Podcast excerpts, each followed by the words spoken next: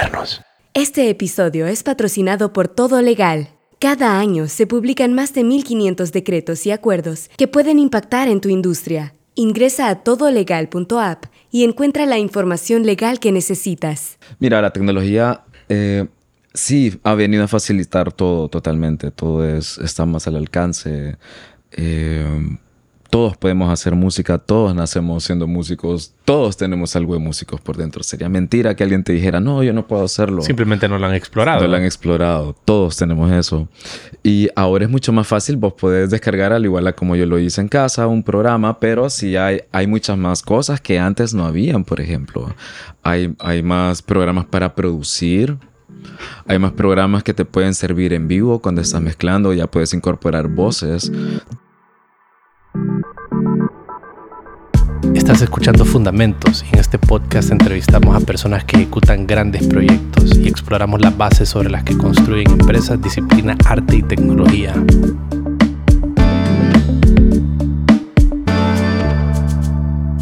Hey, ¿sabías que en la red de medios modernos tenemos tres diferentes podcasts? Y si te gusta este, seguramente te gustarán Fundamentos, Ley Abierta y Status Quo. Busca los programas en Spotify o encuentra los enlaces en las notas de este episodio. Y no te olvides de seguirnos en todas las redes sociales. Y por cierto, Medios Modernos es la primera red de podcast de Honduras.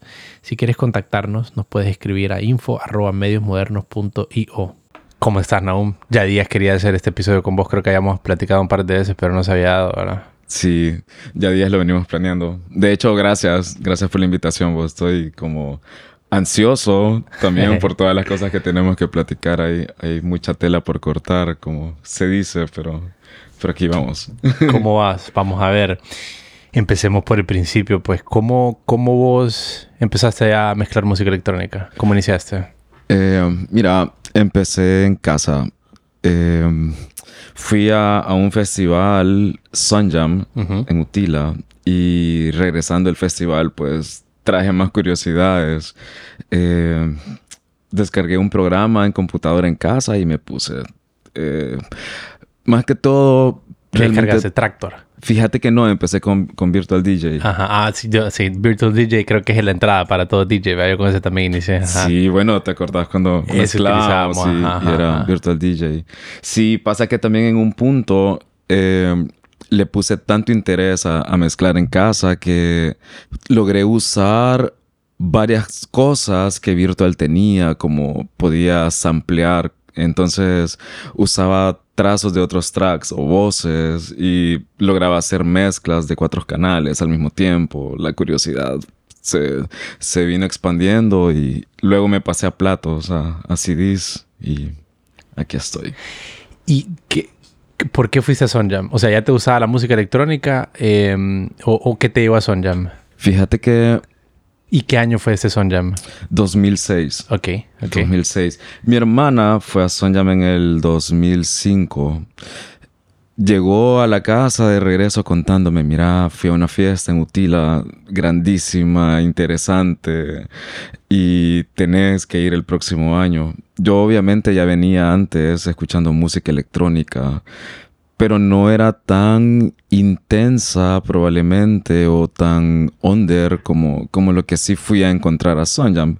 He escuchado Fatboy Slim, Chemicals. Entonces no, no era música tan tecno en sí, ¿entendés? Tan, tan, tan fuerte como lo, como lo que encontré en Sonjam y eso me, me cambió el semblante o probablemente o lo que venía pensando de la música en todo el tiempo que, que había sido adolescente, lo que había venido escuchando totalmente. ¿Y antes qué, qué, escuchabas? O sea, ¿cuál era tu tipo de música? Como vos siempre te has encantado la música, me imagino. O sea, vos consumías bastante MTV y, ¿cuáles eran tus bandas favoritas eh, en ese momento? Mira, eh, siempre me gustó, tuve inclinación por música alternativa, rock alternativo. Me gustaba Radiohead, eh, México había tenido una corriente de música bastante interesante. De hecho, había bastantes bandas haciendo cosas sorprendentes. Me gustaba eh, Surdoc Movimiento. No sé si vos escuchaste alguna vez Surdoc. Fíjate que creo que no, pero me parece que en alguna de las reuniones del club de vinilos que, hemos tenido alguna vez se mencionó. ¿Quiénes formaban parte de este? ¿Qué banda formaban parte? Eh, mira, el vocalista se llama Chetes. De hecho, Surdos era una banda. Surdoc, ajá. Surdoc era una banda, ok.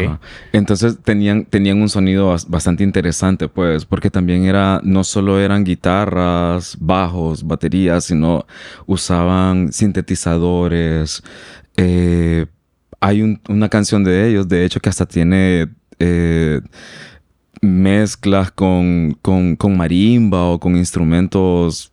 Entonces, eso me llamaba la atención, como explorar música que sonara de acuerdo a, a, mi gusto, pero que también ofreciera cosas nuevas o diferentes o cosas que yo no sabía dónde me podían llevar. Entonces, Sí, yo creo que eso, fíjate a mí en realidad yo digo que como mi, mi gusto de la música y la forma como me aproximo a, hacer música eh, y lo que me atraía en, un momento, me sigue atrayendo, es cuando encuentro sonidos que no sé cómo se hacen. Y eso es lo que me, me, dio la curiosidad de empezar a utilizar sintetizadores. Sí. Es como decir, ¿cómo, ¿cómo se hacen estos sonidos? ¿Me entiendes? ¿Qué es lo que está detrás de eso? ¿Cómo se construyen esos sonidos?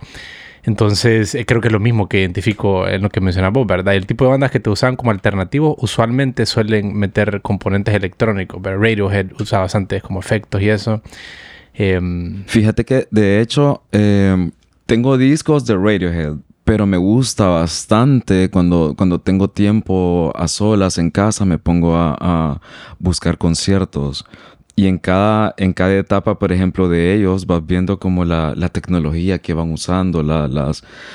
He visto que usan modulares, por ejemplo, que son instrumentos que se usan para hacer música electrónica totalmente en este actual la música minimal lleva bastante modulares y bastante instrumentos que ellos usan, pero de otra manera. Entonces te da bastante curiosidad como... ¿Qué están haciendo? Ah? ajá, cómo usan estos instrumentos o qué sacan de estos instrumentos. Son unos genios, pues. Sí, sí, y, sí. es, es, la parte curiosa de, de, de la música. Eh, como probablemente pudiera decir que la palabra es eh, las cosas que van probando, pero no es, no es probar, no es como tampoco como travesear la palabra correcta, pues, sino el uso que le encuentran a instrumentos que a veces vos ni te imaginás qué cosas pueden hacer con este instrumento. He, escuchado canciones que las, las hacen eh, sacan sonidos, por ejemplo, de, piezas de la guitarra que realmente no se usan para ejecutar la guitarra, como sonidos que sacan de, un trémolo, por ejemplo, que es la parte que donde van las cuerdas de la guitarra, la, parte superior. Y no te imaginarías que pueden hacer una canción sacando un, sonido de ahí, ¿entendés? Más que lo básico que uno siempre está como mentalizado, lo, que uno siempre mira normal, como de cómo crean música. Entonces, por ahí viene como la, curiosidad de, la electrónica también, porque van muy de la mano, pues.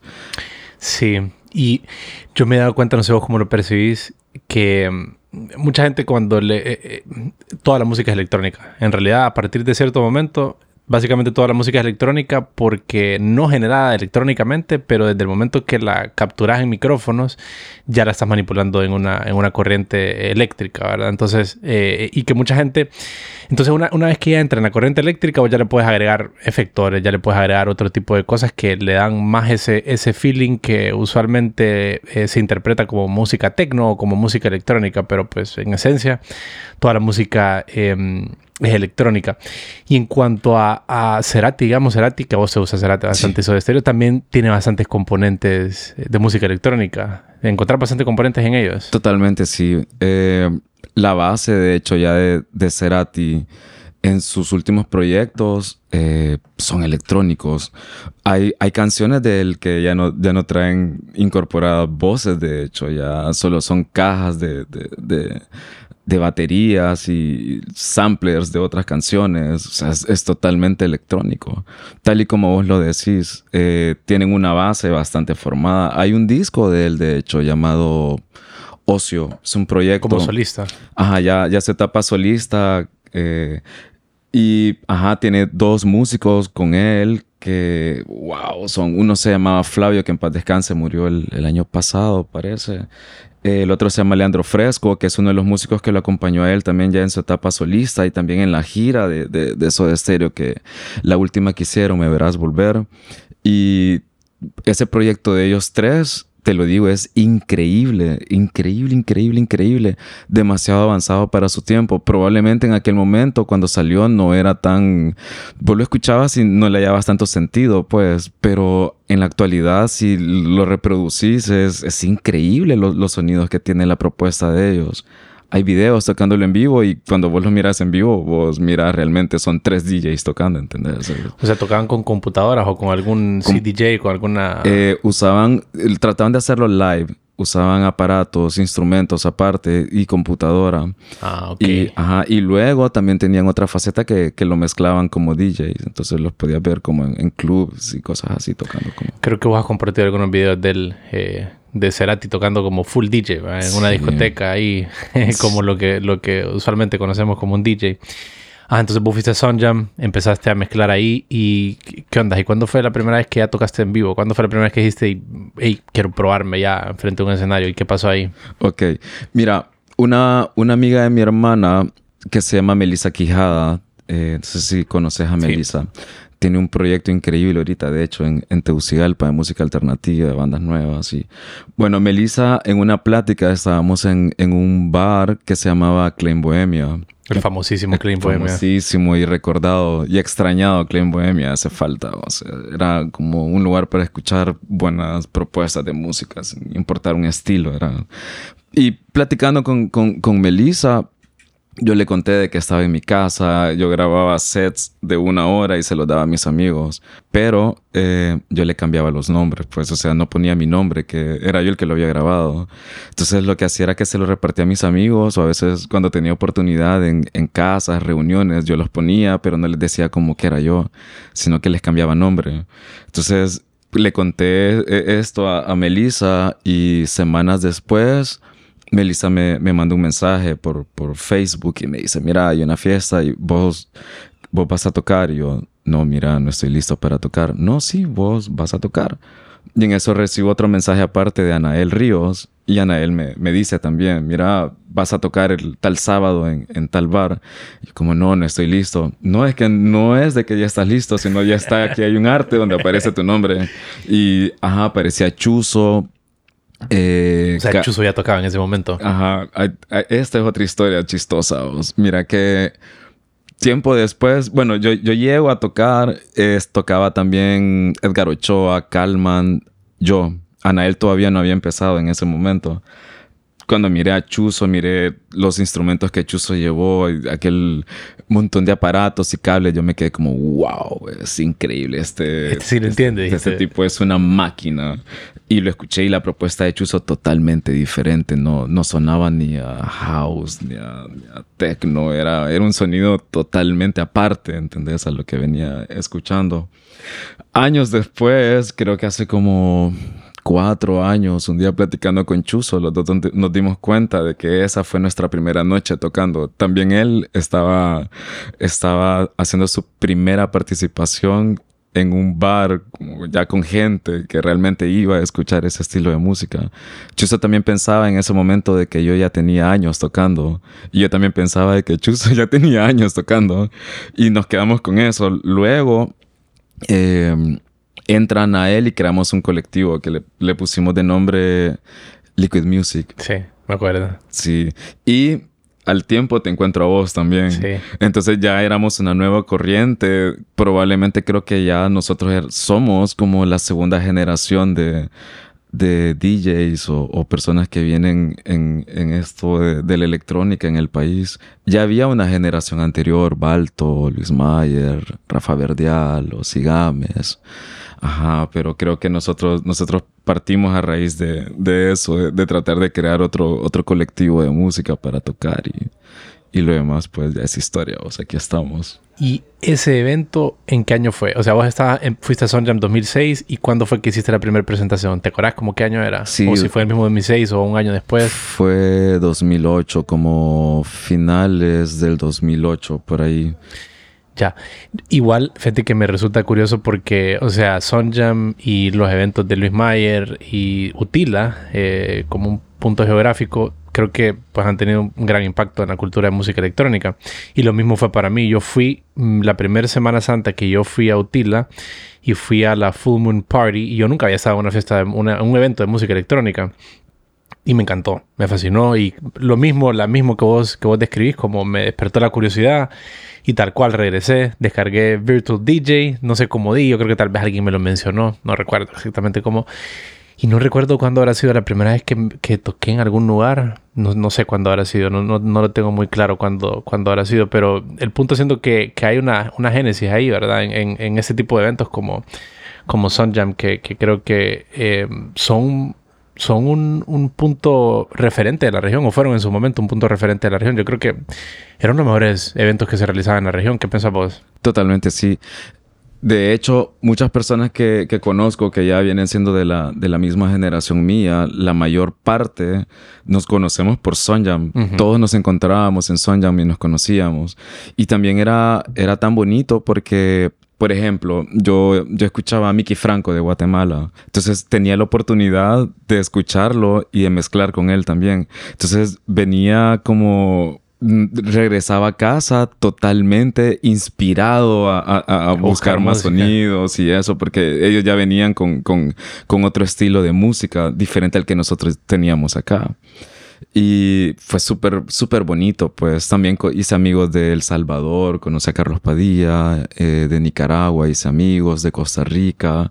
Soñame era, era ese evento al año en el que nos reuníamos. Un montón de gente de Centroamérica. Todo Centroamérica para, para compartir. Era, era súper bonito, la verdad. Es muy extrañado ese festival. Sí, la verdad que sí. Muy extrañado, la verdad.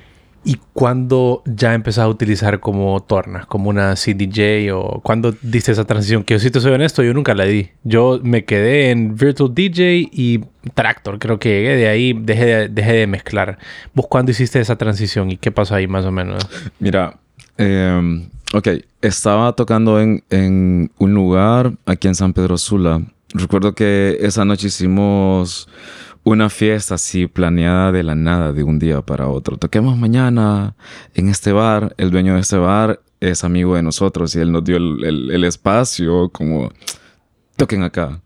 Y sin importar si se iba a llenar, no se iba a llenar, simplemente solo fue como quería divertirse también, al igual que nosotros. Recordemos que en ese tiempo San Pedro Sula no, no tenía una cantidad grande de, de, de, audiencia, pues éramos como 50 personas presidiendo los mismos eventos y los 50 nos conocíamos de la escuela o qué sé yo.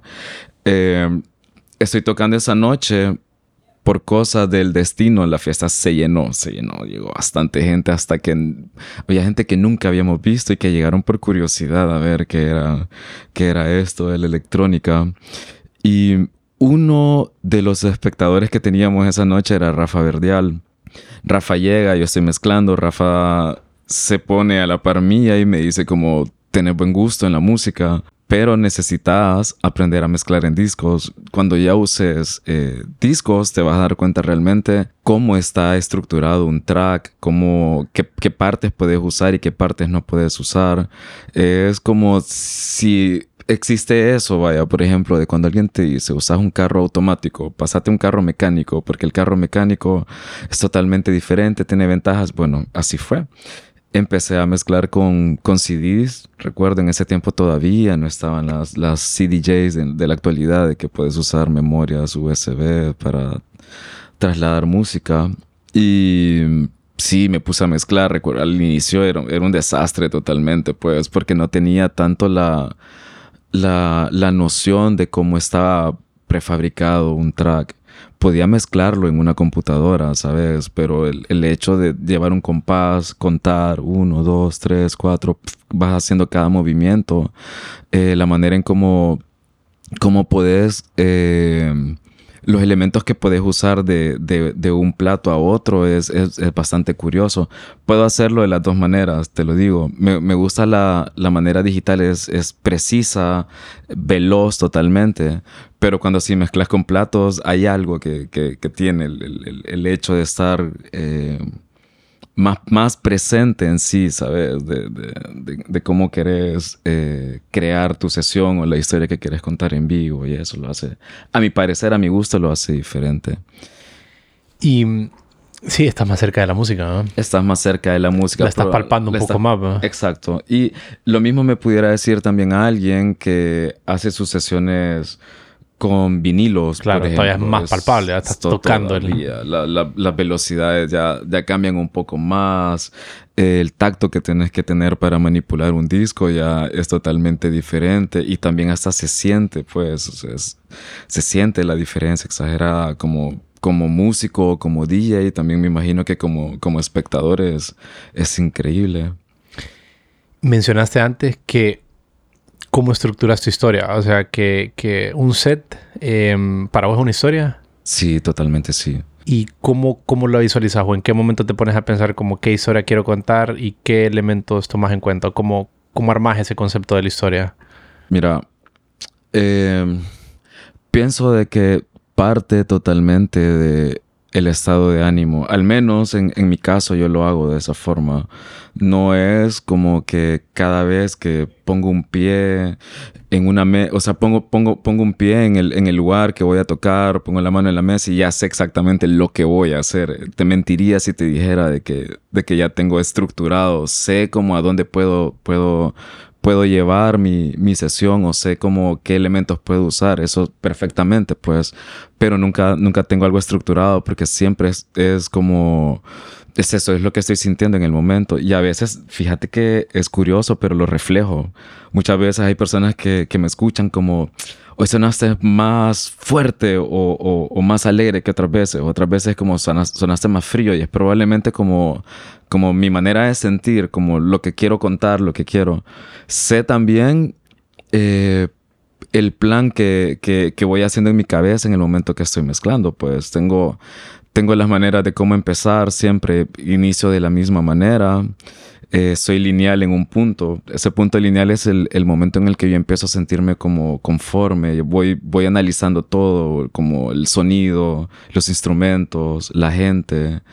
Y ya cuando ya, ya siento que ya puedo como jugar con, con, con, con todo el ambiente que está, entonces ahí sí, ya, ya, ya empiezo como a, a fabricar el set o a, o a contar la historia ya a mi manera, ya lo voy haciendo fuerte, a veces siento que está fuerte, lo voy calmando, entre más lo voy calmando, eh, tengo fases melancólicas, por ejemplo, que, es algo que siempre hago y estoy, estoy en eso. O sea, tengo mi manera de, de- hasta para despedirme también, creo que ya tengo mi manera establecida de cómo, y siempre me ha funcionado, entonces me siento cómodo haciéndolo, haciéndolo así. Fíjate que en el 2013, de hecho, había un nuevo estilo de música que estaba entrando en electrónica. Recuerdo que estaba tocando en, en Utila, de hecho, y me fui por ese estilo, ¿sabes? O sea, descargué música, busqué música, investigué bastante para tratar de mezclar ese estilo de música.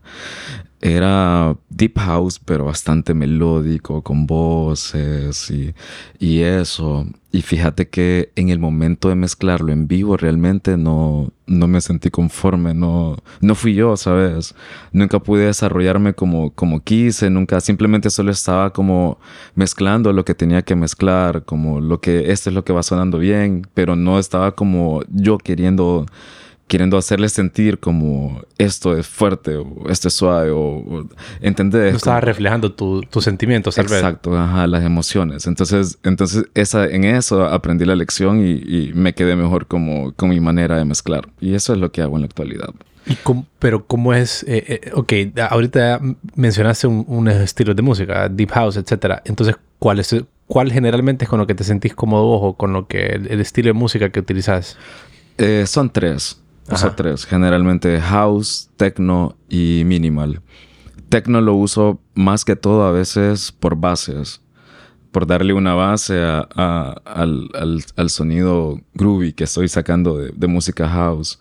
Eh, minimal porque sí tiene, tiene varias partes, tiene, tiene esencias que me gusta como recortar y, y las atrapo y las uso durante, durante el set. Soy bastante creyente, de hecho, de, de la manera de, de mezclar con, con varios, varios sonidos al mismo tiempo, va- varios, varios tracks, varias canciones al mismo tiempo. siempre estoy como, estoy jugando bastante con eso, ¿sabes? No solo es eh, una sola pieza corriendo y esperando que termine para mezclar otra, no, sino que siempre estoy, estoy tratando de mezclar dos siempre al mismo tiempo. Entonces, eh, atrapo muchas cosas de, de, un track y estoy desarrollando el otro, mientras ya estoy eligiendo qué es lo que sigue, entre un momento de calma y vuelvo otra vez a... a, es mi técnica. Claro, ¿no? me, me, acostumbré de esa forma y me ha funcionado, me, me funciona bastante, bastante bien. Eh, fíjate que la electrónica tiene, tiene muchas cosas. ¿Te acordás? De hecho, una vez nosotros escuchamos a Alexi Delano en el 2009. En Sonjam, En Sonjam. Buenísimo. Buenísimo, increíble. Y esa, esa vez yo aprendí de él algo eh, que me quedó grabado, pues. Es como hay una, hay una frase que siempre se dice, la cocina no hace el chef, y es totalmente cierto. Alexi estuvo mezclando eh, tracks que realmente estaba mezclando eh, había una línea de artistas a las que él pertenecía, Expansul, eh, Alexi, Masidiel, ¿te acordás? Que era claro, como, tenían, compartían, era como medio agresivo por momentos. Expansul creo que tal vez iba al camino más agresivo, ¿verdad? Era así como bien estridente en momentos. Alexi también tenía eso, pero en Alexi siempre ha habido como una mezcla de bien groovy, ah, un poquito hasta deep house y, con lo con lo con lo techno así extraño. ¿ah? Total, ajá. Y es vos escuchas las producciones de él y vos sabes que es él el que está el que está sonando. Bueno, eh, a raíz de eso aprendí aprendí esto, pues él mezclaba simplemente dos tracks pero los hacía sencillo. No tenía tres platos, nada. Eran dos platos, dos tracks, pero los hacía sonar tan bien pero también que es, pudiera, pudiera haber sido otro artista con los mismos tracks, tocando en ese momento con, con, con, con un programa, con, con, Tractor, por ejemplo, y hubiera sonado diferente. Entonces es como, puede ser la misma música, pero cada, cada artista hace sonar la música diferente en el momento en, cómo está, está mezclando. Entonces eso es, es totalmente, ese es el arte del, del, del DJ, a mi parecer, pues como mezclar las cosas diferente o contar tu historia diferente o hacerles sentir algo como que ellos no saben, ¿me entiendes? De que, qué es lo que, qué es lo que viene, qué es lo que... llevarlos por un camino es súper bonito, la verdad. Es, muy buena emoción cuando estás en vivo haciéndolo. El inicio, vos dijiste al inicio, ¿verdad? O sea, como, ¿qué, qué haces en el inicio y qué, está, qué estás buscando que suceda. Y, porque dijiste que el inicio como que lo tenés bien claro y que lo haces de la misma manera. O sea, es algo que ya tenés una fórmula. Ajá. ¿Cómo es el inicio? Trato de siempre eh, escuchar. Llegas nervioso al inicio. O sea, como el inicio es como calmarme, básicamente. Total, total. Entonces, por eso trato como de no experimentar mucho. Ah, ok. Porque sé de que los momentos en ese momento te están jugando un papel. Claro, y puedes cometer más errores. Exacto. Y de hecho, la manera en cómo manejas esos nervios es, es, realmente eso hace como la forma en cómo vas a manejar todo el set completamente. Si dejas que los nervios te lleven. Después lo estás lo recordando. Estás, lo estás sobrepensando y te, te, cambia totalmente. Muchas veces, de hecho, mezclando, eh, he cometido errores. Y esos errores me cuestan media hora de concentración.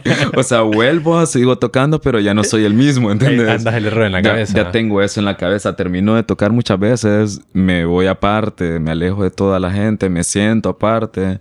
Y ese momento es el momento en el que yo empiezo como a, probablemente no sé si es como retroalimentación esta etapa que digo, pero sí hago eso, me siento a pensar todo lo que hice, el set, y a veces eh, cometes errores que no todo el mundo los escucha, pues, o sea, a ver, o recordar que es una fiesta, todo el mundo está divirtiéndose, pero vos que vos sabes lo que estás haciendo, vos, sabes los errores, es lo que querías lograr, tal vez. Exacto, y muchas veces eh, vos preguntás por curiosidad a un amigo, pucha, mira, cometí un error, eh, creo que esto no debía hacerlo, me precipité. Ni cuenta se dio. Y nadie se dio cuenta, ¿entendés? Pero vos te quedas con eso y es, es parte de es parte de, la mezcla en vivo, totalmente, sí. Pero entonces, ¿cómo es el inicio? Mira, trato, trato de analizar el artista anterior, la música que está tocando. Trato de no acoplarme ni, ni tampoco sonar diferente. Entonces, me voy por lo básico. Uso, uso piezas que no se me van a hacer difíciles mezclarlas o pegarlas con el, con el artista anterior. Entonces, esa es una. Eh, o sea, que cuando estás, digamos que vos ya sabes que vas a tocar, estás y ya te queda poco, estás analizando, ¿verdad? qué tracks voy a usar o qué estilo de música voy a entrar. Exacto. Entonces, lo primero que hago es eh, recordar, empiezo a recordar, a, buscar en, en, mi memoria como qué track puedo usar, que pueda pegar. Y eso, eso, ahí ya tengo cinco minutos. En esos cinco minutos ya es cuando ya empiezo a analizar todo. Empiezo a, fijarme en los instrumentos, eh, analizar el sonido y la gente. Entonces eh, trato de usar como tracks que no sean tan complicados, que sean lineales, que, que no traigan eh, en su mayor parte voces. De hecho, trato que sean como lo más básico posible, básico posible. Ya 15 minutos luego, sí, ya, ya me voy acoplando. Miré, Empiezas a introducir tu estilo. Empiezo con mi estilo. Fíjate que miré, miré una entrevista, de hecho, hace, ah, creo que fue como en el 2017 o 2018, algo así. Y eh, miré una entrevista de Barem, de hecho, eh, un artista argentino que es buenísimo. Y Byron estaba platicando cómo maneja él los nervios cuando está mezclando en vivo en un festival, por ejemplo. Y es cierto, totalmente cierto. Fue una lección aprendida. Barem, eh, vaya, por ejemplo, vos estás en un festival, vos no puedes ver cómo se mueve el festival, vos solo mirás bastante gente, pero vos, vos no puedes ver cómo se están bailando, vos solo ves, se mueven lento totalmente. Desde, desde donde vos estás de pie, vos solo miras que se mueven lento. Es mentira que vos puedes mirar como la emoción de cada uno. Entonces, en esa entrevista, él dice, él siempre se fija en la primera persona que tiene enfrente y se va basando todo lo que va mezclando en esa persona. Entonces va, va midiendo y mirando la reacción de esa persona. Es como buscar una referencia. Es una referencia totalmente. Entonces, cuando yo miré, miré, esa entrevista, me quedé como, wow, es cierto. Totalmente cierto. Entonces, eso es lo que yo hago. Pero imagínate también si muchas veces eh, el lugar en el que tocas también no está totalmente lleno, ¿sabes? No, no, no todo el tiempo es, está lleno. Entonces, imagínate que te estás fijando en una persona y esa persona en algún punto se mueve porque va al baño o se mueve porque es un grupo de amigos. ¿Y ahora qué hago? Entonces ahí es donde los nervios, los nervios empiezan a, a, a, pasarte un factor de presión, como, ajá, ¿qué hago ahora? ¿Qué? Tenés que de una u otra forma jugártela, como, como se dice, pero sí es, es así. Creo que es que estaba pensando, eh, eso es lo que mencionabas de los nervios y me da la impresión que al mezclar música, cuando estás poniendo música, que es el trabajo de un DJ, eh, versus tocar un instrumento, cuando estás tocando un instrumento en vivo, tu atención está sumamente captada en el instrumento, versus cuando estás mezclando, tenés espacios para pensar y entonces ahí es donde los nervios pueden, pueden empezar a, apoderarse de vos, ¿verdad? Eh, mientras que si, estás tocando un instrumento, estás como, tenés que estar bien concentrado, o sea, no puedes ponerte a pensar mucho porque vas a, vas a cometer un error. Entonces creo que hay, una, hay, una, hay un tema de, de, cómo las emociones juegan para, para el DJ. Y probablemente sí, está buena esa técnica. Tenés que buscar eh, cómo fijar tu atención en algo que te permita saber qué está pasando con la fiesta. No, no quererlo ver a todo, porque es imposible y más bien como que te puedes confundir o puedes leer mensajes equivocados de las personas. Sí, mira que eh, nosotros venimos de una generación que, que crecimos no, no mirando eh, artistas de electrónica totalmente, sino veníamos escuchando música acústica normal. Y normal. Y si te fijas, eh, siempre la manera en cómo ellos se comportan cuando están en un escenario, cometen errores. Claro. Y lo hacen. Hay unos de que si vos, vos notas de que los nervios cuando cometen un error son pero catastróficos. Ya miras como que el artista empieza a cambiar totalmente y a veces hasta se toma su tiempo, se esconde o qué sé yo. Hay otros que nada es...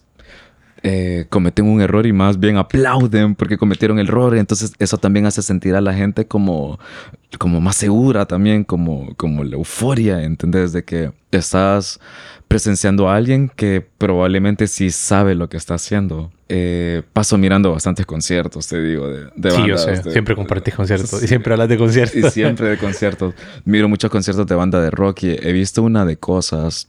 Eh, Pearl Jam, por ejemplo, el, el, vocalista está en el MTV Unplugged, se sube a una banca, se cae en medio del Unplugged, se da un golpe exagerado y el, tipo se para otra vez, se vuelve a sentar en el banquito y sigue cantando como que no pasó nada. Y vos miras que la gente, ¡ah! la emoción, la, la, la, euforia que causa, de hecho, el, es el error que él, que él comete, pero lo hace ver tan bien cómo maneja los nervios, cómo también como su, su presencia al, al, público.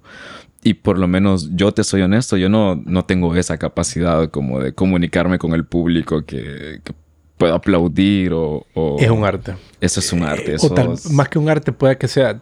Me imagino que lo puedes practicar y lo podrías desarrollar, ¿verdad? Pero sí es una...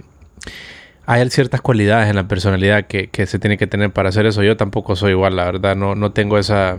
no sé si frialdad la palabra o esa... O esa no sabría cómo describirlo.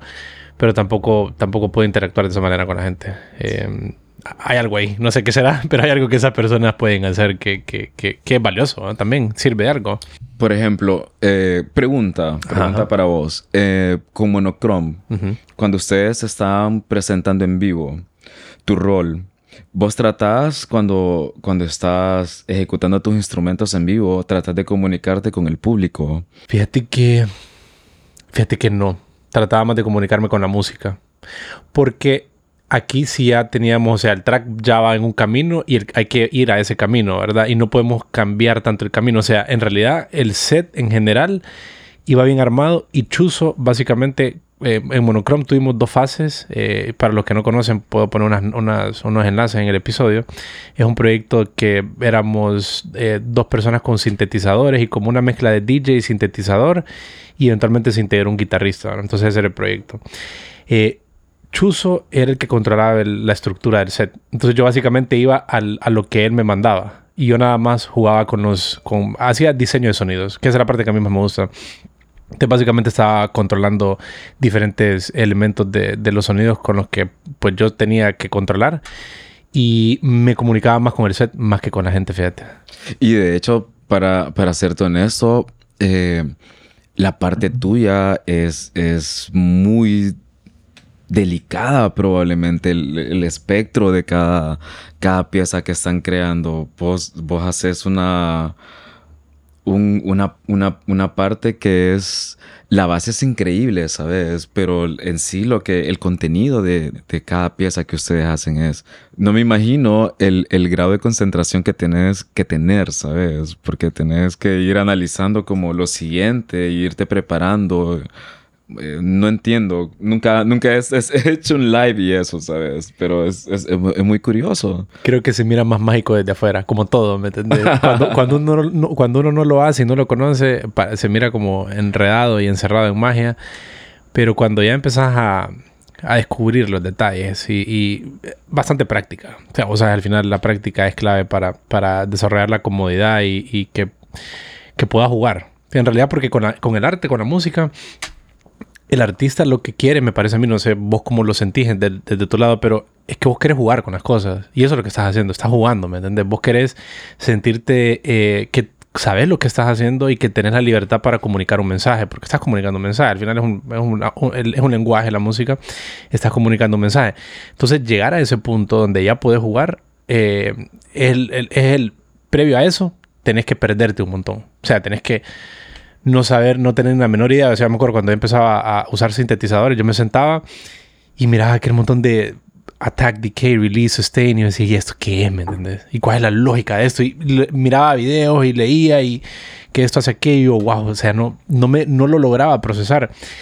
Pero después de tanto hacerlo, hay un punto en el que ya lo entendés, ¿me entendés? O sea, ya es como, ok, ya sé qué está pasando aquí. Y ahí es cuando se vuelve, ahí es cuando empezás a jugar. Entonces creo que ese, ese Funciona, funciona igual también por, por, por el- este lado.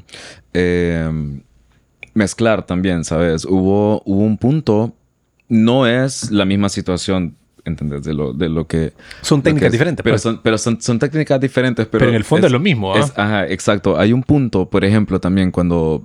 Lo que estábamos comentando hace un rato, cuando yo empecé con discos, eh, yo lo mezclaba y no había llegado a un punto en el que podía entender cómo estaba eh, diseñado cada track para lograr mezclarlo. ¿Entendés? Hasta que logré... como un Tetris, ¿verdad? Sí, exacto. Son, son piececitas. Son, yo siempre lo, lo he hecho contando cuatro, por ejemplo. Ah, Cuatro pasos, muevo algo. Cuatro pasos, pongo algo. Y así voy. O sea, quitando piezas, poniendo piezas. Y obviamente, pues, eh, en vivo es rápido, ¿entendés? Entonces casi nadie se va percatando como, como qué es lo que estás haciendo, pero sí, ya cuando, cuando ya es el, el punto en el que ya sabes perfectamente cómo manejar el, el, el, los instrumentos que estás usando, ya de ahí en adelante ya es como, ajá, hoy sí. Hoy sí estoy jugando. ¿eh? Hoy sí, estoy ya, no es jugando. la, ya no es la música que estás jugando conmigo. Porque Exacto. yo así lo sentía, te lo juro. Fíjate que un, un momento, me acuerdo el día, o sea, me acuerdo como dije, ok, hoy sí ya siento que yo puedo jugar con la música y que ya no es la música que está jugando conmigo. Porque la música es un, eh, o sea, es enorme. O sea, me- en el sentido que la música es una bestia que si vos no la entendés, te va a domar, ¿me entendés? Como cualquier arte, como para practicar un arte marcial, practicar, qué sé yo. Que al principio vos sos, vos sos el, el, el, el objeto de la música. Entonces, cuando ya te vuelves un sujeto y ya podés vos hacer, creo que se vuelve creo que se vuelve eh, bien divertido. ¿Y cómo han cambiado tus técnicas, Naum? Como que, ¿Qué técnicas ahora haces que antes no hacías? ¿Cómo ha evolucionado la forma como vas a hacer música, los conceptos y qué cosas has ido involucrando ahí? Ok, evolución. Eh, mira, cada semana, te soy bien honesto, hay infinidad de cosas nuevas que vienen apareciendo en la música. A veces he pasado, he pasado eh, momentos en los que me he desligado de la música, por ejemplo, dos semanas, tres semanas. Entonces, por curiosidad, primero empiezo por, por escuchar como qué es lo que, lo, que está en tendencia, qué es lo que está pasando. O vaya, ahora las redes sociales ya puedes ver como eh, qué están mezclando en otras partes del, del planeta. Puedes escuchar propuestas, de hecho, de, sellos discográficos que te van mandando como esto es lo nuevo, va a salir esto en tres semanas. Entonces, a partir de eso, obviamente, también he venido cambiando muchas cosas. Eh, antes, por ejemplo, lo más básico era a mi, a mi punto, que soy mucho más curioso con los estilos de música. Eh, antes era simplemente mezclar house y techno. Ahora ya están breaks. Ya cambia la situación. Ya hay música más electrónica, ya puedes mezclar en vivo. eh, música que realmente no estaba hecha para mezclar, ¿sabes? Sonidos canciones creadas de los 80 que ahora sí las puede mezclar en vivo y suenan totalmente frescas. Entonces, eso, eso ha cambiado también como técnica, ¿sabes? De hecho, eh, otra vez se está volviendo el vinilo. Otra vez se está volviendo el vinilo. Hay, hay bastante gente ya en la actualidad que ya está mezclando con vinilos. Ya como que otra vez nos estamos alejando de lo, de lo 100% digital, otra vez a volver a lo, a lo básico. Entonces todo eso ha venido cambiando. Pues he estado también tratando de, de crear eh, un set ya mezclando con vinilos y también con digital. Entonces pienso también de que como la música va, va desarrollando nuevas tendencias, también soy bastante creyente en que la música vieja, por decirlo así, sigue sonando mejor que la actual, ¿sabes? Esto, esto, es, esto es un comentario muy, muy, muy, muy, muy señor, muy viejito, pero en realidad es cierto. ¿sabes? Es- es- es- escucho música a veces de 2006, 2005, que suenan en la actualidad, suenan brutales. A veces hasta mezclándolo en vivo, hay personas que son curiosas y te preguntan como, hey, ¿y ese track? Y no es un track que tiene cualquier cantidad de años, ahí está en YouTube, salió en el 2005, 2004. Entonces es, es, es increíble cómo va la tendencia de la música nueva con versus a lo que, a lo que ya vi- viene antes. Vaya, hace cuatro años, por, por decírtelo así, empecé a prestarle bastante atención a, la música, al minimal nuevo que, es, que está saliendo.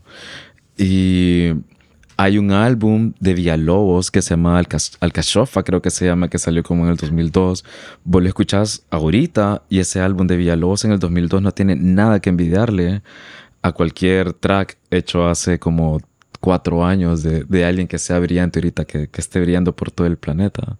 Entonces, como siempre, pienso que la, en, la, en la música ya creada hace muchos años hay, hay bastantes cosas que, que realmente sí valen la pena como volver a, a- escarbar o volver a escucharlas, volver a, a- sacarlas a vida o mezclarlas y, y sí, entonces esto también viene cambiando muchas cosas de, de la manera en cómo también mezclas en vivo.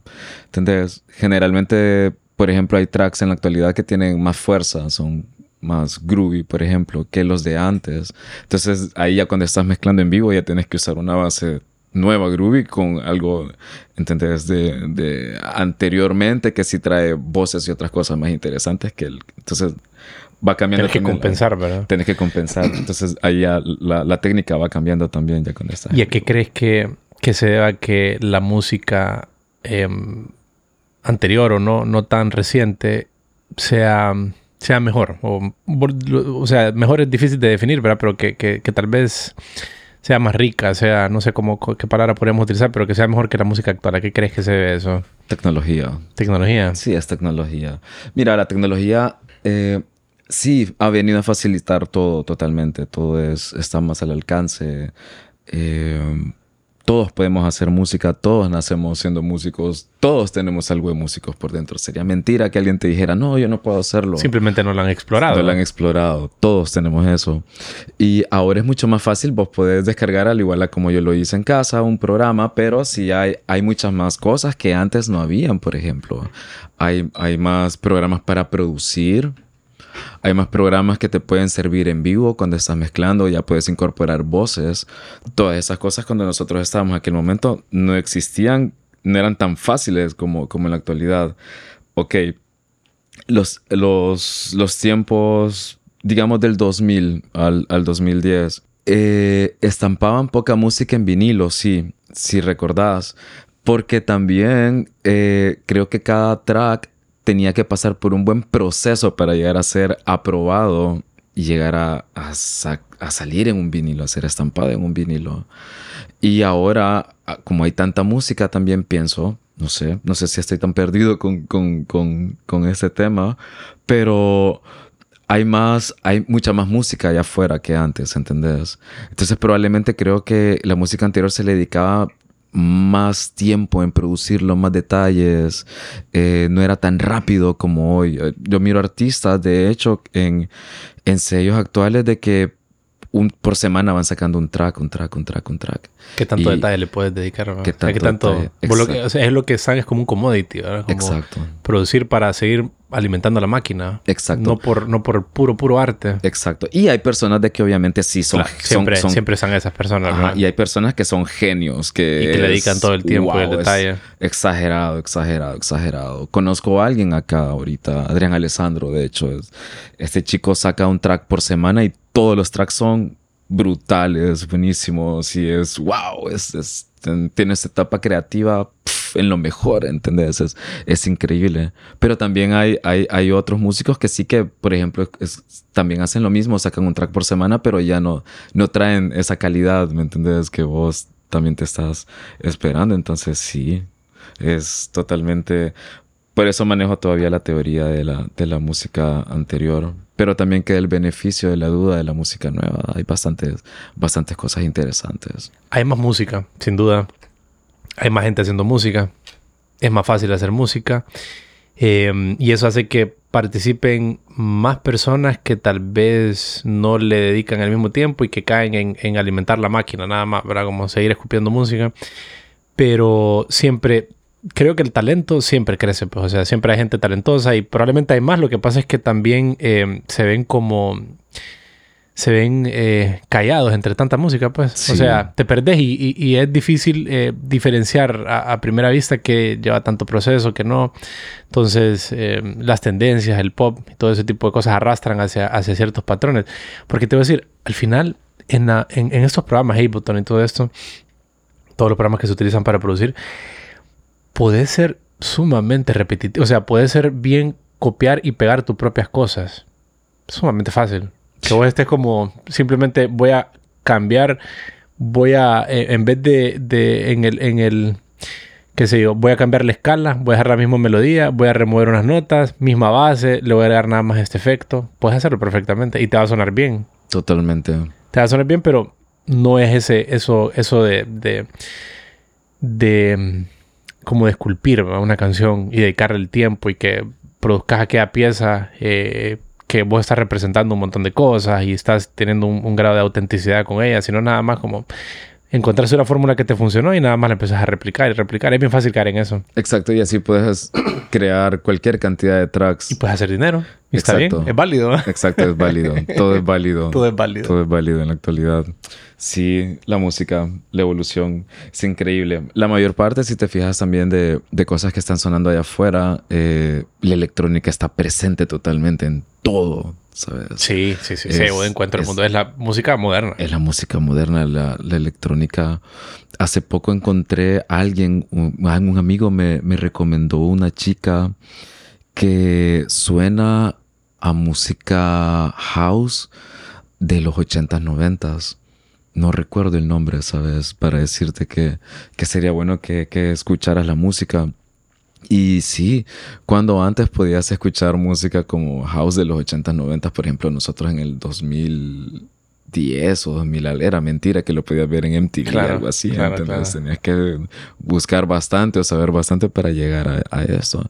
Entonces sí, la, la electrónica ahora está y, y también en todos los, los, En todos los géneros está los presente. géneros está presente. vos. Sí, en el género Entonces- urbano, por ejemplo, básicamente es música electrónica con voces, Sí. eh, ocasionalmente con instrumentos, pero sí como una, una fuerte base eh, electrónica como tecno, creo. O sea, como, como bien el, el, el, el groove, los kicks, bien tecno y, y- bueno, el 4-4 se utiliza en todos lados, ¿verdad? Es Sí. como, ahí está presente. Es, una, es un formato, es un, es un lenguaje bien fácil de entender, bien fácil de...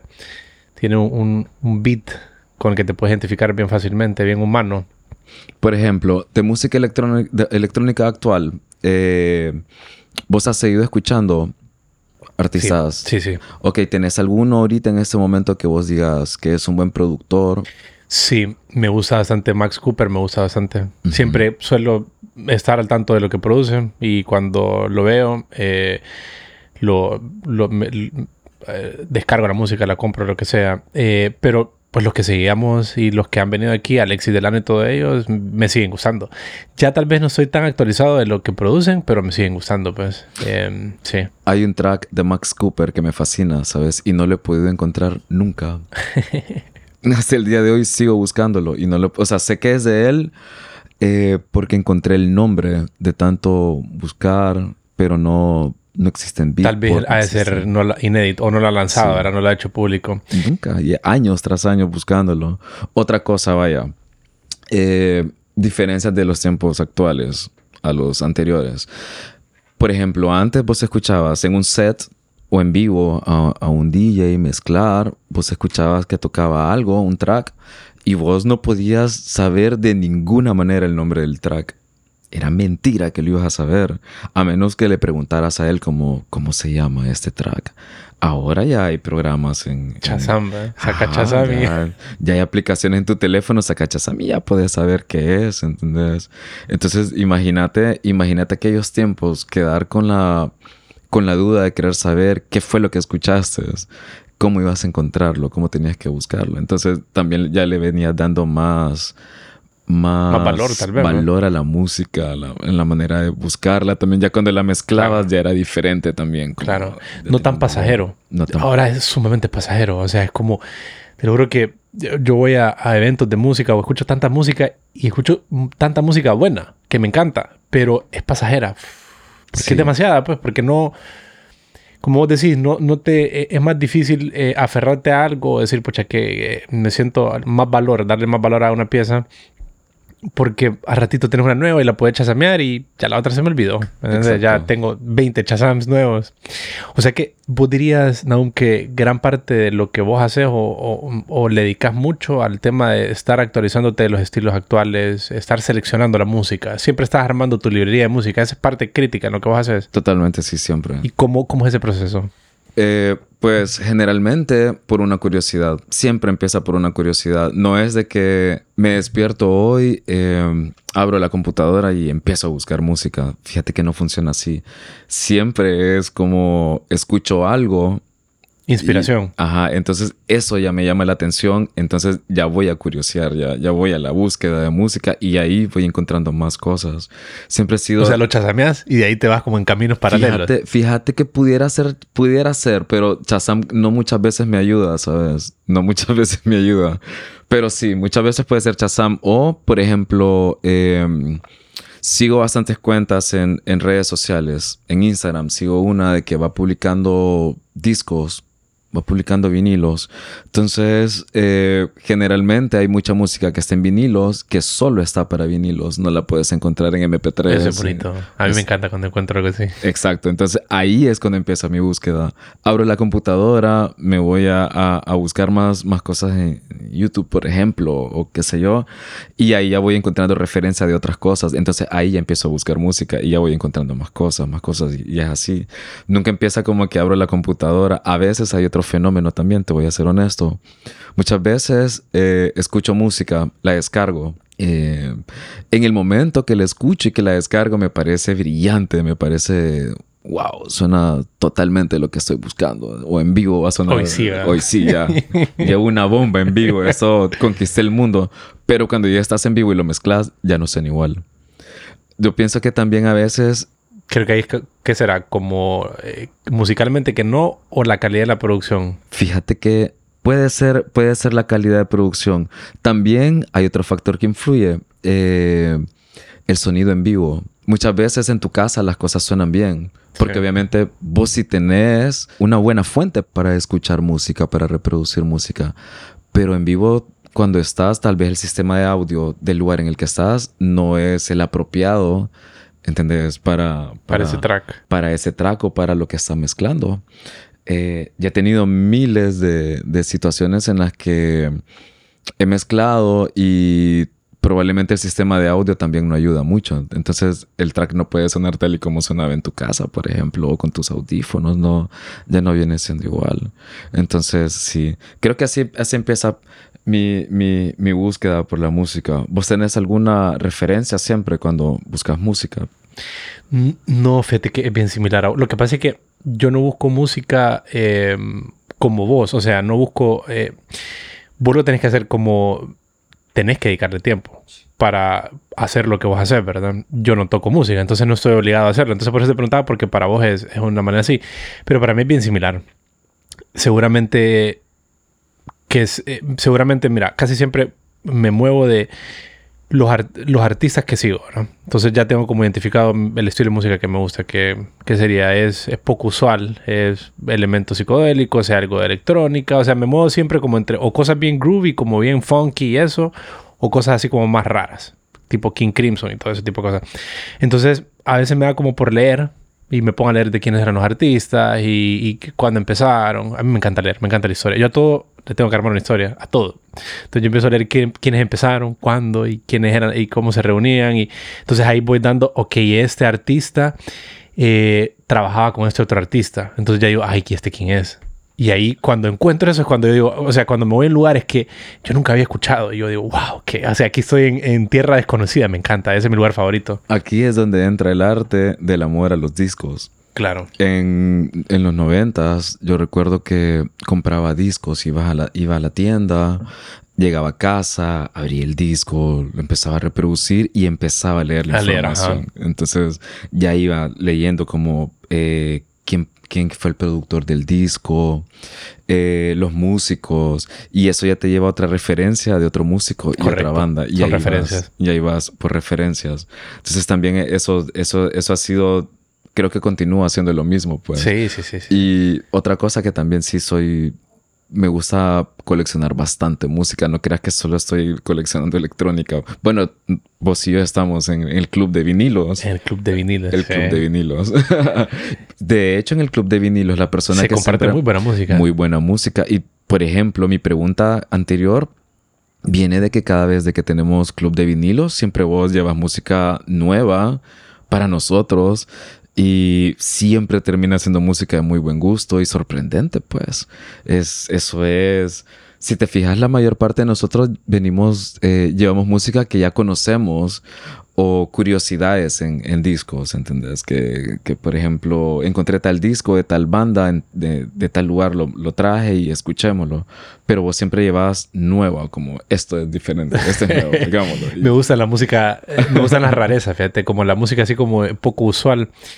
Y... Mmm, Sí, eh, creo que eh, como la forma de moverte es como vos decís, detectas un productor y después decís, hey, ¿qué más ha producido esta persona? ¿En qué otros proyectos ha estado involucrado? Y empezás a ver cómo ah, se ha relacionado con todos estos artistas. Y empezás a identificar que se arman como familias de artistas, ¿no? Sí. Como que son grupos que comparten estilos y que comparten técnicas, comparten, qué sé yo, un montón de cosas.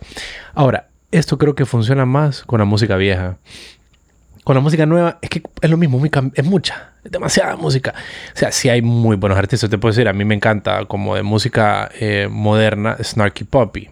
Me encanta, o sea, porque soy que son artistas de primer nivel y, y empiezo a seguir las pistas que más están haciendo, me encanta tú, etc.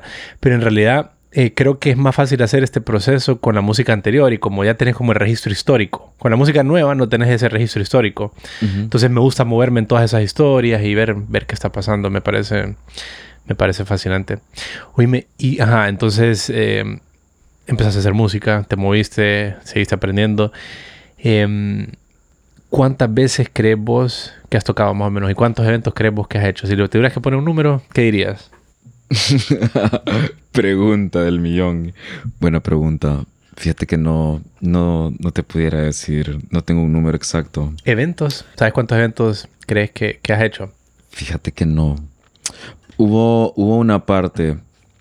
Ok, empecé mi promotora, que es Pulsar. Empecé con Pulsar en el 2011. Y mm, de 2011 hasta pandemia, creo que la mayor parte de años hacía dos eventos por mes. Ok. Al menos producidos por... Por, por, Pulsar. Por mí mismo, ajá. Por, por... O sea que estamos hablando de 24 eventos al año. Probablemente sí.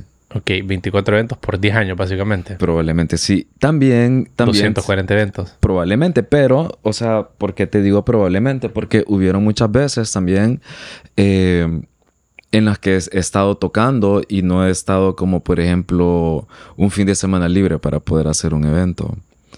Entonces, sí, hacer eventos me, me ayudó bastante también, ¿sabes? Con la música, porque aprendí muchísimo, muchísimo, muchísimo en el sentido de, de escuchar nueva música también de los artistas que han venido, las propuestas que, que hemos tenido. Fíjate que hemos, hemos sido bastante eh, abiertos, pues, con, al, al, estilo de música. No, nunca traté de, de, de pensar en, por ejemplo, esta es una promotora que solo vamos a tener techno hizo todos los artistas tecno, nada, tuvimos hemos tenido cualquier cantidad de, estilos de música y, y, ha sido una escuela totalmente. He aprendido y he conocido una de música que, que, no te imaginas, entonces me ha ayudado bastante. Bueno, vos has ido a, varios de los, de los que... A un montón, sí. Sí, y, han sido buenísimos. Deberías de presentarte en, en uno, de hecho. ¿Y te acuerdas cómo fue el primer evento que hiciste como, como Pulsar? Eh, sí, sí, sí, claro, lo recuerdo. Una, una amiga me invitó a... tenía un bar, ella, su novio, entonces me invitaron a tocar. Yo ya había terminado mi ciclo con Liquid Music y con Lost Party, de hecho. Y mi amiga eh, una tarde me escribió como, mira, tenemos un bar, ¿quieres venir a tocar? Y yo como, la verdad es de que, ah, no sé, estoy, estoy un poco como como queriéndome retirar o pausar, pues. Eh, y tanta insistencia hasta que, vaya, pues, vamos. Entonces fui, toqué. Em, el primer evento funcionó, ¿sabes? Funcionó súper bien. ¿Y vos ya tenías el nombre Pulsar? ¿O en ese momento lo...? Todavía no todavía no, existía el nombre. Entonces, de, a partir de, un par de fiestas, eh, sí se me, vino, se me vino la idea de ya tratar como de hacer una promotora para, para que para tomar yo mismo el control de hacer los eventos a mi propia manera, ¿entendés? Que siempre es como acordate de que no solo es el hecho de la música, es lo importante, es lo primordial, pero también está la, la situación de climatizar el lugar para que la gente esté conforme, esté tranquila también escuchando música en, dado iba a lugares de que habían cosas que no, no me gustaban mucho, por, por, ejemplo, a veces iluminación o el sonido, que es algo que ya ratos vengo platicando que es muy importante. Entonces, a raíz de todo eso se me ocurrió, sí, eh, ocupo crear una promotora para hacer yo mismo los eventos y ahí nace Pulsar. De ahí salió Pulsar. Llevas más de 10 años haciendo eventos con, con Pulsar. Entonces has visto bastantes cosas, una década. Has visto cosas cambiar, me imagino. ¿Cómo sentís que se ha movido la cultura musical o la industria de la música, de los eventos, de música electrónica, la gente que va, los artistas que vienen, eh, los lugares, los venues? ¿Cómo ha cambiado eso? Eh, ¿Qué, ¿Qué, cosas se te vienen a la mente? Fíjate que eh, a nivel musical sí, ha crecido bastante. Bastante, bastante, bastante.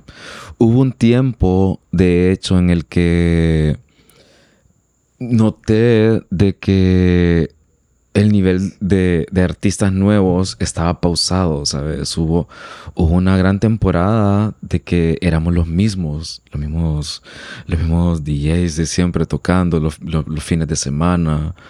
Eh, también a raíz de eso empecé con la propuesta de, traer artistas de afuera, traer artistas de la región o artistas de, nivel más de renombre, porque éramos los mismos totalmente en la, ciudad.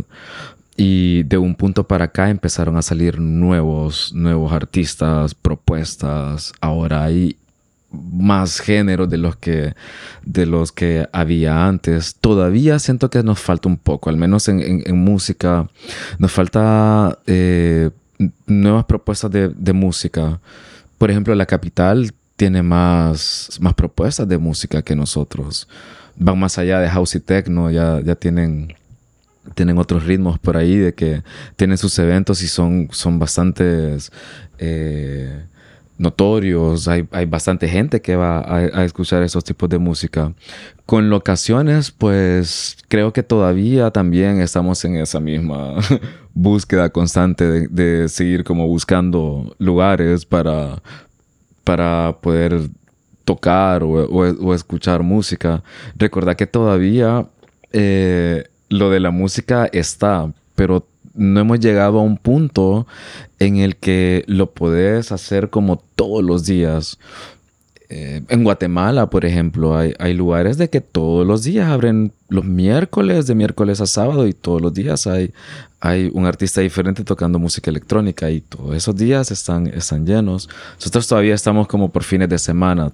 Entonces, estamos, ya hay más promotoras, que eso es buenísimo también es buenísimo. No podemos evolucionar, no podemos crecer, no podemos aprender si, si no hay más competitividad, ¿sabes? Y, y lo bueno es de que la competitividad que hay eh, es para bien. Hay, hay, hay gente con, con, buenas propuestas, con, con, con, buenas intenciones y todo eso lo hace, lo hace totalmente bien.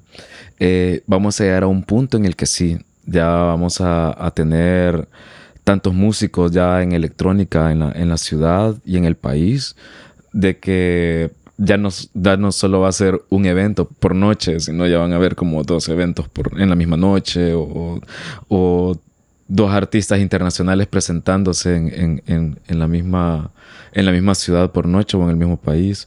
Entonces va para bien la cosa. Hay bastante gente nueva. Hace poco él estaba en, en un lugar y escuché a, la última persona que se te ocurriría decir la palabra musicón. Yo quedé viendo, era, era una señora de hecho, y dijo la palabra musicón y yo me quedé como, ¿y usted dónde escuchó esta palabra? No, le escuché es que a veces hay gente que sale a bares y hay gente que va a los musicones. Entonces ya hay más gente teniendo esta noción. Y pues, conoce este, este concepto. Ya conoce este concepto, aunque no sea tan aceptado en todos lados, porque sí, igual es como que si vas a un bar común y pones música house o techno, obviamente se aburren en algún punto, empiezan como, no, quiero escuchar algo más actual. Eh, pero ya hay bastante gente que hoy sí ya, ya, ya no somos los mismos 50 de hace, de hace 12 años que andamos persiguiendo eso y hay, hay mucha más eh, concurrencia de gente. ha crecido. Y en la región centroamericana, em, ¿vos dónde has tocado? ¿En qué países de la región centroamericana has tocado? Eh, El Salvador, Guatemala, Nicaragua, acá. Eh, próximo año, pues ya voy un poquito más, más allá. y sí, he estado en la prácticamente Centroamérica. ¿Y cuál, qué país sentís que tiene la escena de música electrónica más desarrollada? Mira, lo tengo eh, de, dos, de dos puntos, ¿sabes? Fíjate que en cuestión de personas que asisten a eventos o personas que sí están bastante eh, identificadas con, con, con, este estilo de vida, de, de, de, música, pienso que Guatemala sí. Pero fíjate que musicalmente El Salvador. El Salvador Como artistas locales. Sí, El Salvador tiene un nivel de música asombroso. Asombroso, ¿Ah, asombroso. Buenísimo, buenísimo. He escuchado una de, de música de, de El Salvador que es están, están, están bien actualizados, están... Y no solo, no solo es como por un solo estilo de música, te digo, hay, hay, hay bastantes estilos de música y son buenísimos, buenísimos. Siempre que voy a El Salvador conozco a alguien nuevo que está tocando música diferente. Y, y eso, eso me gusta, pues es, me hace, me hace sentirme como hay más gente afuera, ¿me entiendes? Hay más gente por acá, como en, la misma curiosidad mía. Sí. Eh, me fascina la gente de Nicaragua. Son, son bien alegres, bien fiesteros, son bien divertidos. La vibra de ellos es, es totalmente alegre, total. son buenísimos. sí, vos. El trabajo o el desarrollo de, de, una promotora versus vos como artista que quiere tocar a otros lugares o desarrollar tu carrera artística individual se mezcla o es diferente? ¿O son formas diferentes de pensar y cosas, actividades diferentes que tienes que hacer para perseguir los objetivos? Fíjate que son, son diferentes, pero de una u otra forma sí van de la mano. Hay un punto en el que se unen y el punto que, en el que se unen es cuando el evento ya está eh, totalmente en vivo, cuando ya se está desarrollando en vivo y la manera también en la que vos como artista salís a tocar en vivo. ¿Por qué? Eh, crear un evento, sí, mira, empieza de cero. Uno, eh, a veces mi manera de hacerlo es encuentro un artista. Casi siempre empieza por los artistas. Eh, empiezo a buscar una fecha para traer a ese artista. Mientras tanto empezamos a, a buscar la, el lugar para, para hacerlo. De buscamos porque tengo, hay dos personas más que son súper amigos míos, que son Víctor y Manuel, son mis dos compañeros. Entonces eh, empezamos a buscar como el lugar para hacer el evento y empezamos a, a, coordinar todo, ¿sabes? Porque prácticamente viene siendo una especie de concierto. Tenemos que estar pendientes de... de, logística, factor logístico. Sí, total. Entonces, ajá. Ya cuando, cuando el, el evento, y si está en vivo, los artistas ya están tocando, que a veces yo lo hago, cuando ya me queda tiempo, pues sí lo hago. Entonces, de una u otra forma eh, el resultado final te sirve también a vos como referencia, también como artista cuando vos viajas a otra parte a tocar. Porque esa referencia es una especie de calidad también que a vos te hace como artista.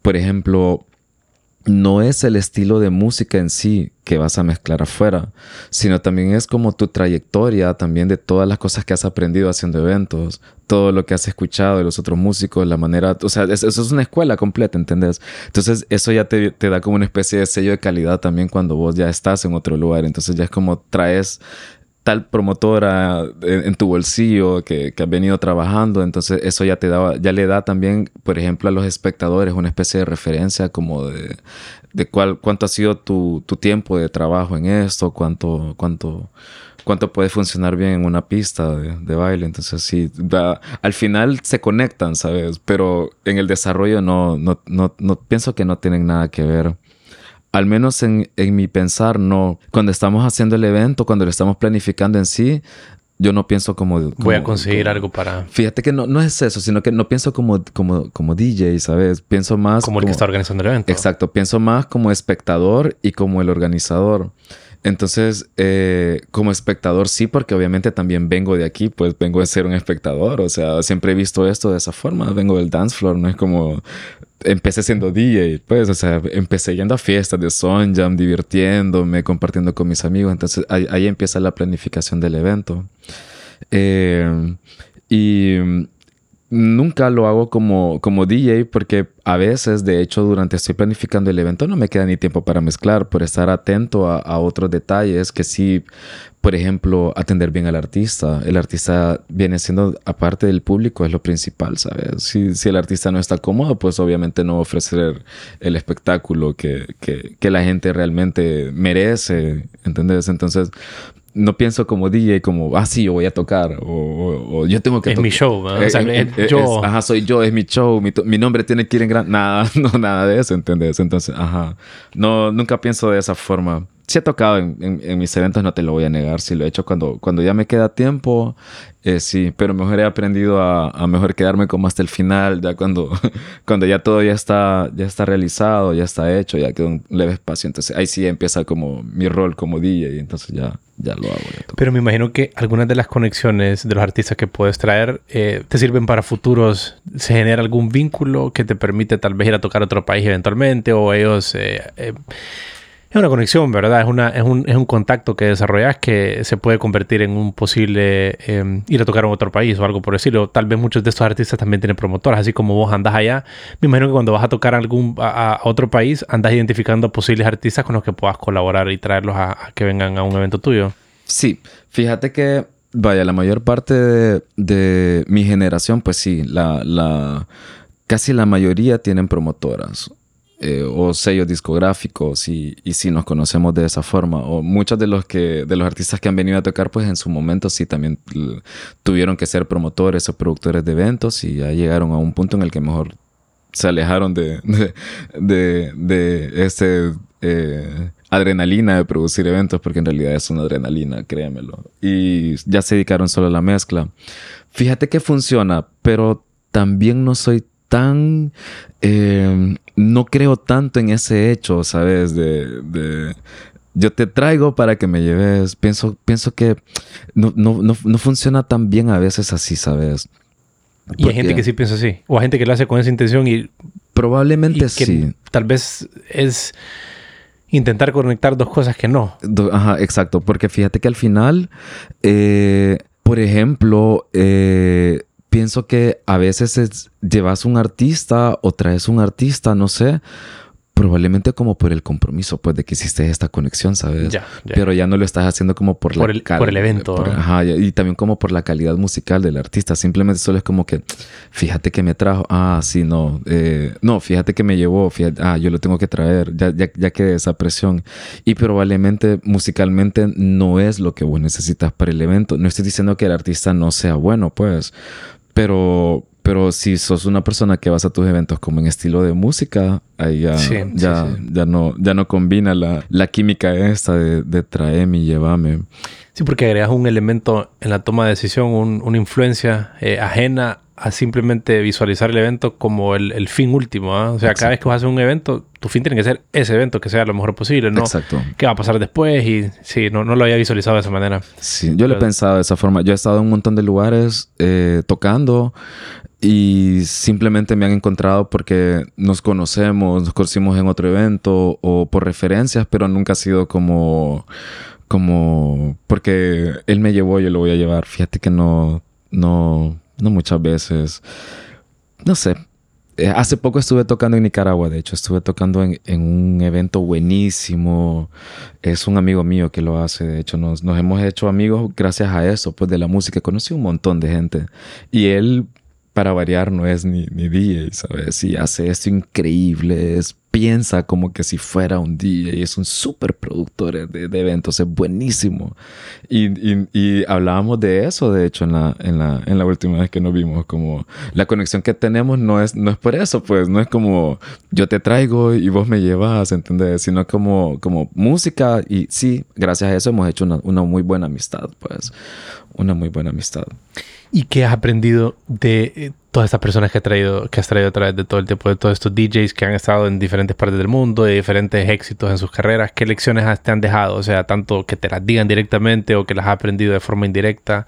¿Se te vienen eh, algunas cosas a la mente? Sí, profesionalismo.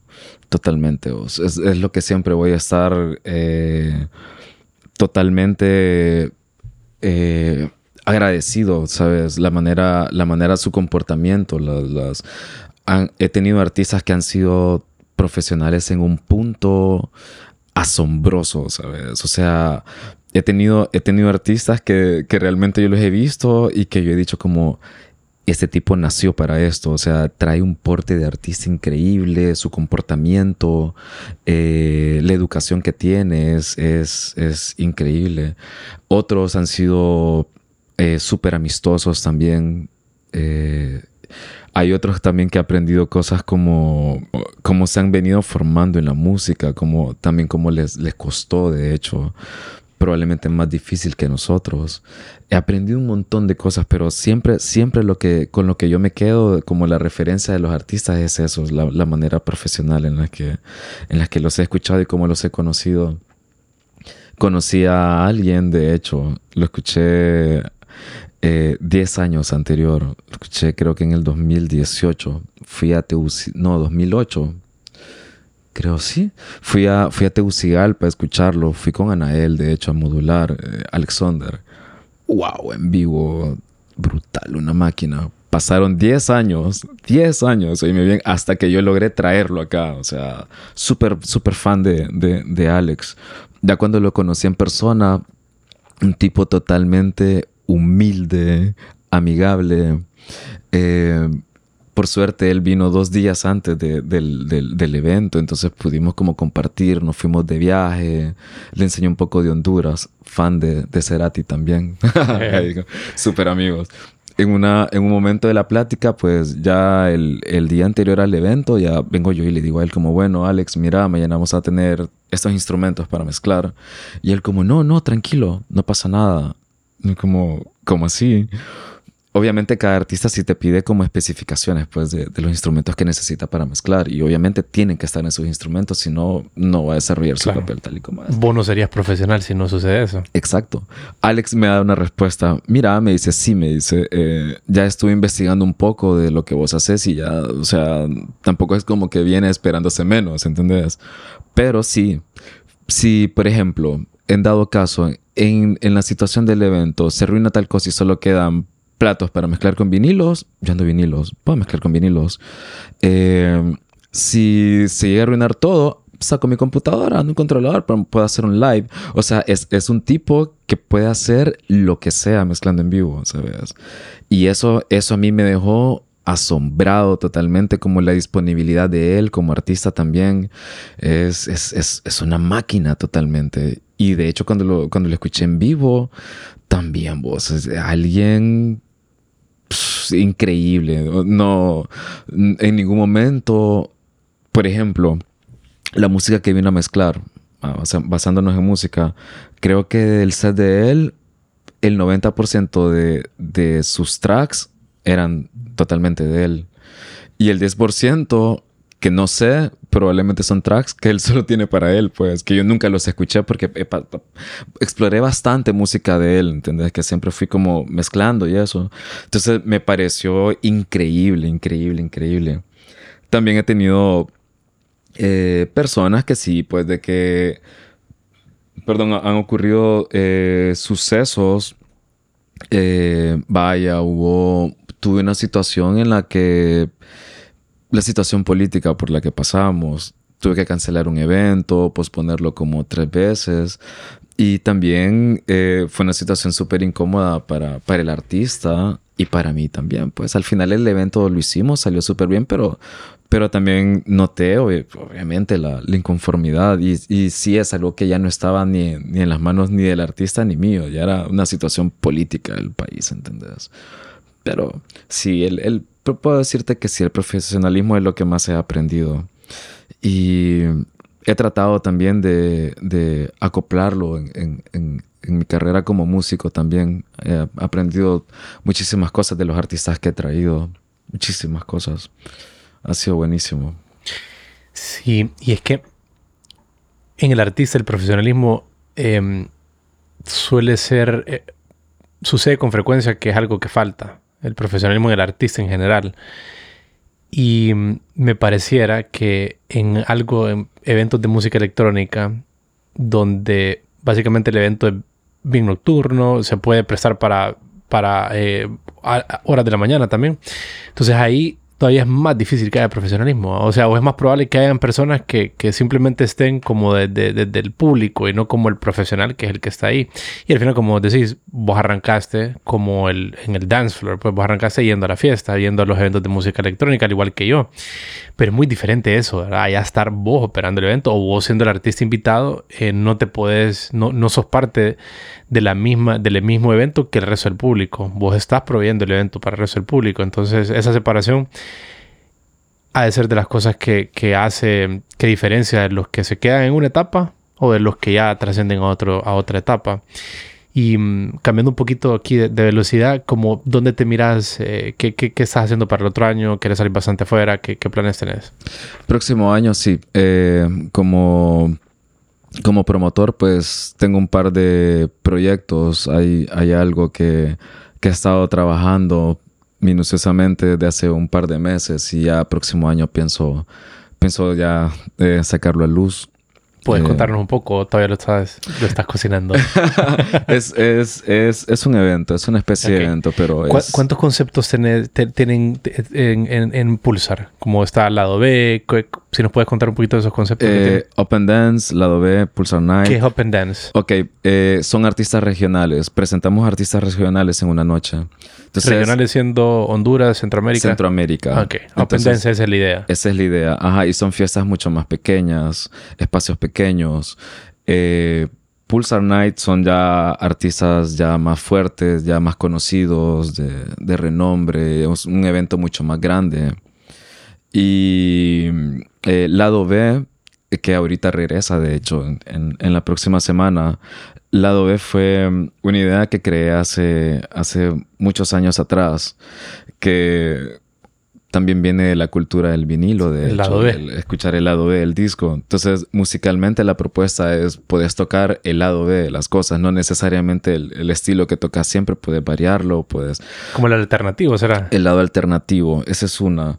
Y de hecho, eh, saliendo un poco del contexto de fiesta, eh, siempre va mezclado con la fiesta. Pero pensando en, otras cosas, siempre la, idea del lado fue meterle eh, gastronomía, arte.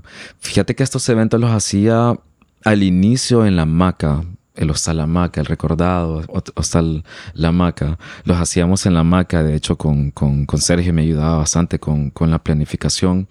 Y sí, había varias personas empezando sus, sus, sus proyectos. Eh, Sandwicho eran, eran uno de ellos, de que venían, participaban con, con nosotros y increíbles tuvimos personas que llevó a Carlos Lamotte, de hecho, una, fue a hacer una presentación buenísima, me dejó con la boca abierta el, proyecto de Lamotte. Eh, tuvimos de todo tipo, entonces tratábamos de dividir el lugar en, en tres segmentos. Entonces, una parte era para comidas, y área de bar. Otra parte era como artístico, podía ser modas, podía ser pinturas, podía ser, tuvimos de todo tipo de, de, artistas. Y el otro lado ya era la fiesta, ya era la música, entonces iban conectados. ¿Qué er, era lo que esto hacía? Teníamos tres tipos de públicos a la vez. Entonces teníamos personas que llegaban al evento por escuchar eh, al DJ, pero se daba su cruzada al otro lado a ver arte y podías comer. Había gente que iba por la comida y se terminaba quedando en el evento como voy a escuchar la música y le llamaba la atención ver el movimiento y se quedaban adentro del evento. Entonces es como tres, tres, tres situaciones ocurriendo adentro, pero al final del cabo siento que se unen, pues van de la mano, solo que no todo el mundo que a veces va a algo de moda, va a algo de, música, ¿entendés? Entonces todo está como bien dividido, como estereotipo. no sé, está, pienso que está dividido.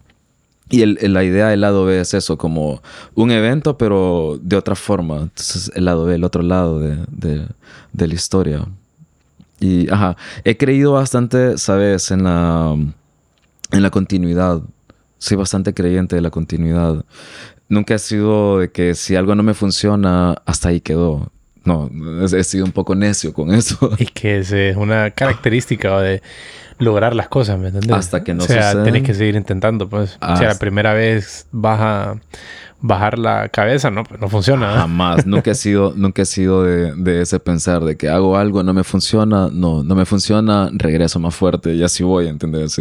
A veces he sido, muchas amistades me han dicho como no seas tan necio, eh, no sigas o no haces esto o no te funciona yo como nada. Así igual, por ejemplo, cuando, cuando empezaba a mezclar era igual, pues eh, era mejor cuando tocaba guitarra antes. Yo como, no, quiero seguir mezclando en vivo y, y eso.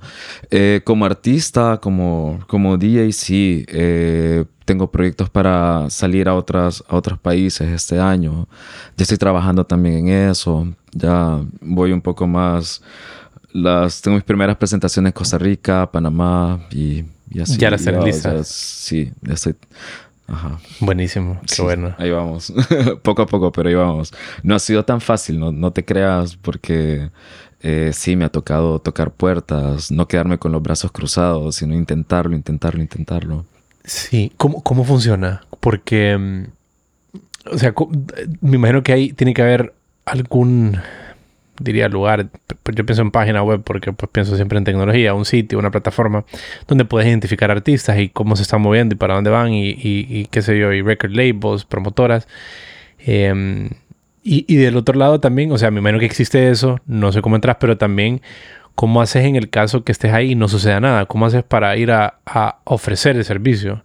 Porque en una empresa tradicional, pues eh, montas una estrategia, ya sea que tengas una tienda, la gente pasa por ahí, entonces haces la, la acción de vender. O llamas por teléfono, haces llamada, fíjate que tengo esto, ¿te interesa? ¿Cómo funciona ahí? Muchas veces toco puertas. Eh, por ejemplo, si estoy creando un tour, a veces simplemente eh, alguien viene y me escribe de Guatemala eh, para, eh, para que vaya a tocar a su evento. Entonces empiezo a, analizar Guatemala, que tengo cerca. O Guatemala es un, país con bastante movimiento pues, en, en electrónica. Entonces busco otras promotoras que ya he venido observando hace un rato que hacen buenos eventos y que son como también acorde a mi estilo de música. Entonces les escribo. Y casi siempre tocar puertas, ¿sabes? Entonces, conforme a eso ya voy creando como, como una especie de, de tour, por decirlo así. Esto también lo, lo, aprendí de, de los artistas que, que he traído acá también, que muchas veces eh, salen de sus países, salen de sus casas, eh, tocan en un lugar, entonces igual por referencias. Se dan cuenta que aquí en Honduras hay alguien haciendo eventos o en San Pedro Sula hay alguien haciendo eventos y siempre eh, cae un mensaje, soy tal artista, este es mi trabajo. llegado este- esos mensajes? Sí, totalmente, Y, has- sí. y has traído gente que te ha escrito de esa manera. Sí, bastantes, bastantes, bastantes, bastantes. Bastantes artistas. Eh, sí, entre bastantes artistas así que por un mensaje eh, o tal persona me refirió con vos, por ejemplo. eh, vaya, eh, hay un artista eh, muy fuerte que he traído, Daniel Sánchez. Daniel Sánchez yo no lo conocía, había mezclado tracks de él, había visto videos de él.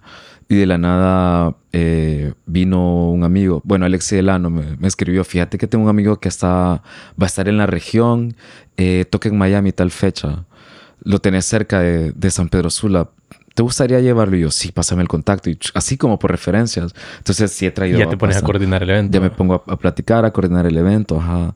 También ya, ya hay una especie como de, de referencia atrás, pues de que ya tengo como mostrarles como, mira, esto es lo que hacemos acá, hemos tenido tal artista. Entonces ya, ya, ya existe una buena referencia y ya no es tan complicado, pues, contactar artistas.